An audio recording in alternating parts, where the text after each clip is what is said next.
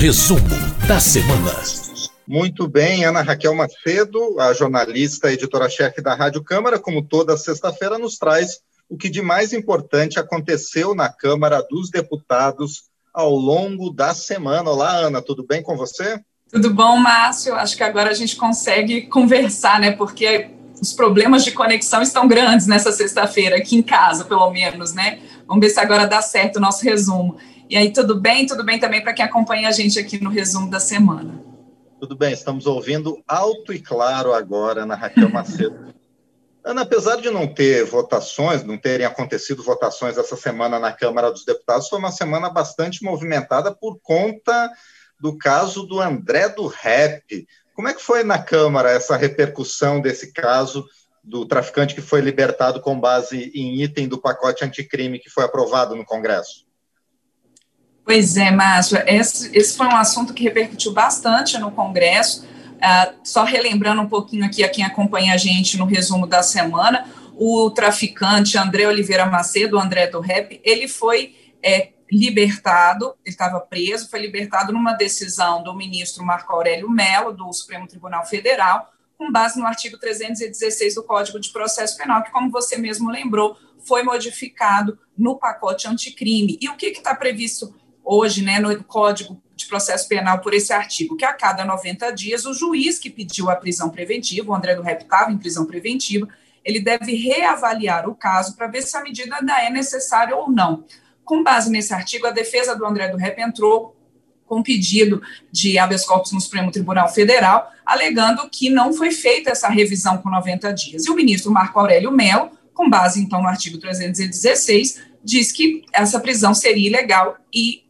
é, libertou André do Rep. Logo em seguida, o presidente do Supremo Tribunal Federal, ministro Luiz Fux, é, revogou essa decisão, ele é, derrubou essa decisão do ministro Marco Aurélio, determinando novamente a prisão do André do Rep, mas aí ele já estava foragido e agora, inclusive, foi incluído na lista da Interpol de procurados, porque há indícios de que ele tem, inclusive, saído do país, Márcio. Isso tudo ganhou uma grande repercussão, porque é, exatamente por conta desse item que foi inserido no pacote anticrime. O pacote anticrime foi amplamente debatido tanto na Câmara quanto no Senado. Esse item, inclusive, também ah, foi sancionado pelo presidente Jair Bolsonaro. E a intenção dele, mas quando ele foi votado, foi exatamente é, proteger os mais vulneráveis, aquelas pessoas que estão em prisão preventiva há muito tempo, sem uma revisão, muitas vezes até sem ter tido a sua condenação ali é, em segunda instância, estão ali em prisão preventiva, e que há ali os parlamentares e depois até o próprio presidente Jair Bolsonaro sancionou, julgaram que seria importante você colocar ali, provocar ali o juiz que decretou a preventiva é, para reavaliar esse caso, e o próprio Ministério Público também. Nesse caso do André do Rep, não houve, então, essa avaliação do juiz inicial, o Ministério Público só recorreu da decisão depois, então, da, do habeas corpus concedido pelo ministro Marco Aurélio Mello, e ontem o, ontem, para quem acompanha a gente ao vivo, nessa sexta-feira, no resumo da semana, mas nessa quinta-feira, o Supremo Tribunal Federal, por 9 a 1, é, decidiu manter a decisão do ministro Luiz Fux e, portanto, decretar novamente a prisão do André do Rep, do, do Rep mesmo. E aí, o, há uma discussão entre os ministros e no próprio Congresso se é ou não o caso de modificar esse artigo 316 do Código de Processo Penal. O coordenador da Frente Parlamentar da Segurança Pública e também que foi o presidente da Comissão de Segurança Pública em 2019, o deputado ah, Capitão Augusto, do PL de São Paulo, que também foi o relator do pacote anticrime. Ele colocou que essa modificação foi feita é, num texto posterior que ele tinha apresentado, não foi o texto inicial que ele apresentou, isso foi uma decisão do plenário. Ele discorda e, por isso, ele até apresentou nessa semana, Márcio, um projeto para revogar essa modificação feita no Código de Processo Penal. E segundo o deputado Capitão Augusto, ele que inclusive foi entrevistado aqui pelo painel eletrônico, e isso está também disponível em podcast nos principais tocadores, na nossa própria página da Rádio Câmara, falou que ele acha que nesse momento é interessante revogar esse dispositivo e aí no segundo momento, a partir de, do ano que vem, uh, se discutir um texto melhor para evitar o que ele colocou o seguinte, que juízes garantistas sigam essa letra fria ali da lei e acabem libertando esses presos. Outros deputados discordam, Márcio, não é uma, uma questão pacífica. O deputado, por exemplo, Paulo Teixeira, do PT de São Paulo, ele lembra que esse dispositivo foi colocado ali por uma segurança, né, as pessoas que estão em prisão preventiva por muito tempo, e também que, nesse caso específico, o juiz não se posicionou dentro desses 90 dias, o caso específico do André do Rep, e que a responsabilidade nesse caso seria do juiz e não do Congresso ou mesmo do ministro Marco Aurélio. E aí, o próprio presidente da Câmara também concedeu entrevista nessa semana comentando que esse seria um caso do judiciário e não da lei. Então, é uma questão que está colocada e que repercutiu, muito fortemente aqui no, no Congresso, na Câmara especificamente, essa questão relacionada ao André do Rep. E motivou, inclusive, Márcio, uma, uma discussão, uma, é, uma nova discussão também sobre a necessidade ou não da volta agora, ainda durante esse período da pandemia, dos trabalhos da comissão especial que analisa a prisão em segunda instância, porque também, no caso específico do André do Rep, ele já tinha sido condenado em segunda instância, mas, pelo entendimento do próprio Supremo Tribunal Federal, de fato, se você não tiver sido ainda passado por todas as etapas de recursos, inclusive em tribunais superiores, você ainda não tem o seu trânsito em julgado da sua sentença. Então, foi feita uma reunião nessa semana na Câmara ah, com o presidente da comissão especial que analisa a proposta de emenda à Constituição da prisão em segunda instância, ah, o deputado Marcelo Ramos, do PL do Amazonas, e também com o,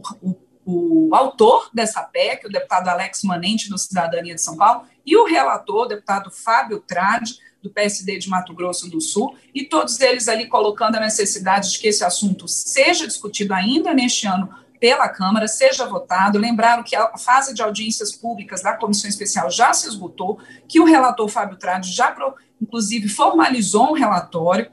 prevendo que a condenação em segunda instância já seria a, a seria considerado um trânsito em julgado, ou seja, já poderia a partir dali cumprir a sentença, e que, se for acatado o texto do relator, a, essa nova interpretação sobre o trânsito em julgado, ela valeria a partir da promulgação da emenda constitucional.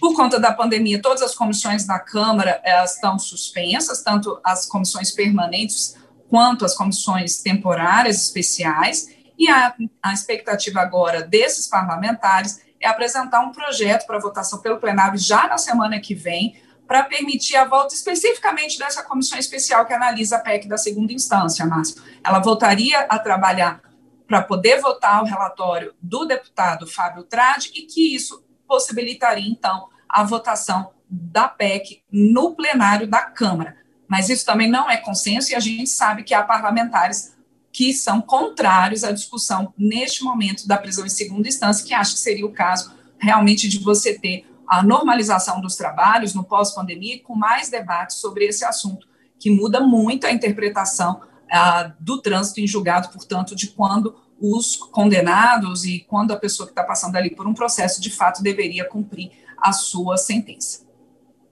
Pois é, as comissões especiais as comissões permanentes não estão funcionando, mas a comissão mista da Covid-19, composta por deputados e senadores, continua seus trabalhos e nesta semana se voltou para um aspecto muito importante da economia brasileira, que é o crédito para micro e pequenas empresas. Quais foram as considerações tomadas nesse, nessa reunião técnica da comissão mista da Covid-19? Isso mesmo, mas foi bom você ter lembrado. As comissões especiais, comissões a, a, permanentes não estão em funcionamento, mas a gente tem as comissões que acompanham né, essas questões da Covid e também comissões externas.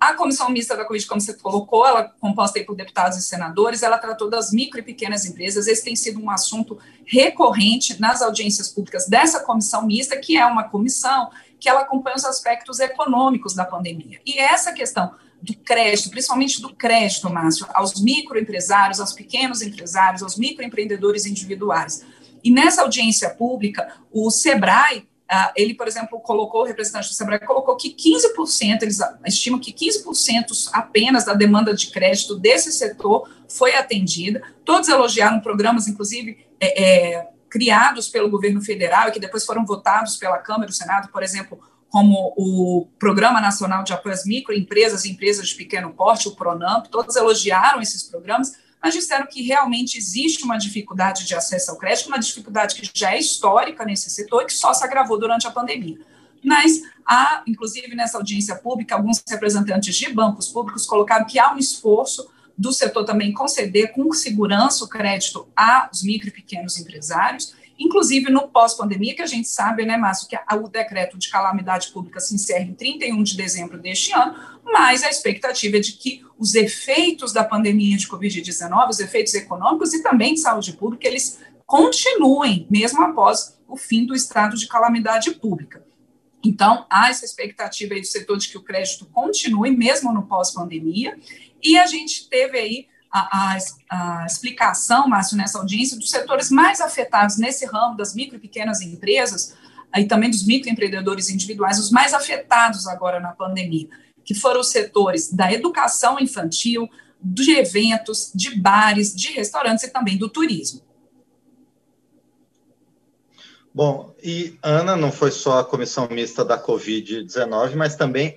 outra comissão que tem trabalhado bastante, tem realizado até mais de uma reunião por semana, que é a comissão das queimadas em biomas brasileiros, que está se voltando com muita força, com muita atenção para esse problema que é, tem acontecido no Pantanal. Os temas da, da reunião, das duas reuniões dessa semana, se voltaram para questões muito perenes, né, para quem mora, mora no Pantanal. Uma delas é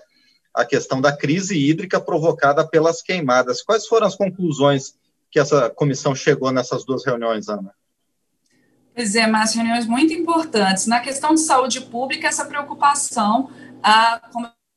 colocando aqui em relação à pandemia, e no caso das queimadas também, a preocupação com os próximos meses, porque todas essas partículas suspensas né, com as queimadas, elas trazem muitos problemas de saúde pública, é, principalmente para idosos e crianças, problemas respiratórios, então, o problema do próprio calor, do forte calor e desidratação, então, há uma preocupação e uma preocupação, inclusive, muito forte com o orçamento de 2021 e como que esses recursos vão estar previstos para a saúde ah, nessas regiões muito fortemente afetadas pelas queimadas ali no Pantanal, mas também a gente tem na Amazônia e outros focos de incêndio, inclusive aqui no próprio Centro-Oeste, em áreas de cerrado. No Pantanal especificamente também é, houve audiência nessa, dessa comissão especial, dessa comissão externa, quer dizer, de acompanhamento das queimadas nos biomas brasileiros, e aí tratando especificamente do Pantanal, sobre a questão hídrica. A gente tem um Pantanal que é a maior planície alagada do mundo, mas que está sofrendo muito fortemente com uma seca, uma seca histórica, um calor muito grande.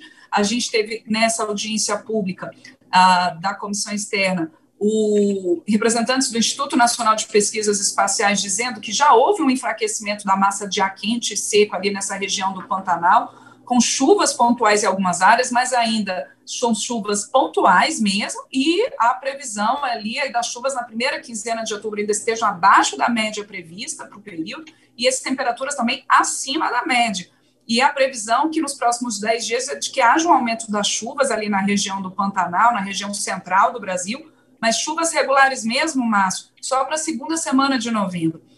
E essa região além de estar sofrendo com a seca, também tem problemas de acesso à água potável, as populações ribeirinhas, populações indígenas. Então, uma preocupação muito grande e uma questão que foi até sugerida durante essa audiência pública pelo ex-diretor, é, por um ex-diretor da Agência Nacional de Águas, foi que uh, o Congresso pudesse participar mais ativamente dos comitês de bacias hidrográficas, que são comitês de gestão local, da gestão, gestão das bacias, inclusive com representantes da sociedade civil, dos produtores de uso da água. E uma sugestão, então, para que o Congresso participe mais ativamente desses comitês de bacias e que, inclusive, os planos de comitês de bacias pudessem ter ser leis, pudessem ter força de lei, porque, segundo os participantes dessa audiência pública, muitas vezes esses planos de bacia não são cumpridos. Quem fez essa sugestão, estava aqui procurando o nome dele, é foi o Vicente Andreu, que já foi presidente, então, da Agência Nacional de Águas e participou também dessa audiência pública. E a própria Agência Nacional de Águas, mas colocou que eles fizeram um gabinete, uma sala de crise agora para acompanhamento da situação ali no Pantanal, mas que a intenção é manter essa sala, não mais como uma sala de crise, mas depois de contido o incêndio, manter como uma sala de acompanhamento da gestão hídrica ali dessa região tão sensível e que tão fortemente foi atingida por, esses, por essas queimadas e por esses incêndios. Muito bem, essa foi a jornalista Ana Raquel Macedo, editora da Rádio Câmara, que trouxe um resumo da semana nesta semana um pouco mais curta por conta do feriado do dia 12 de outubro, mas que ainda assim trouxe bastante temas, os deputados conversaram sobre bastante aspectos importantes da política nacional e de questões que envolvem o poder judiciário. Ana, obrigado mais uma vez pela, pelo resumo do que aconteceu de mais importante e nos vemos na próxima semana. Com toda certeza, Márcio. Obrigada. Bom fim de semana.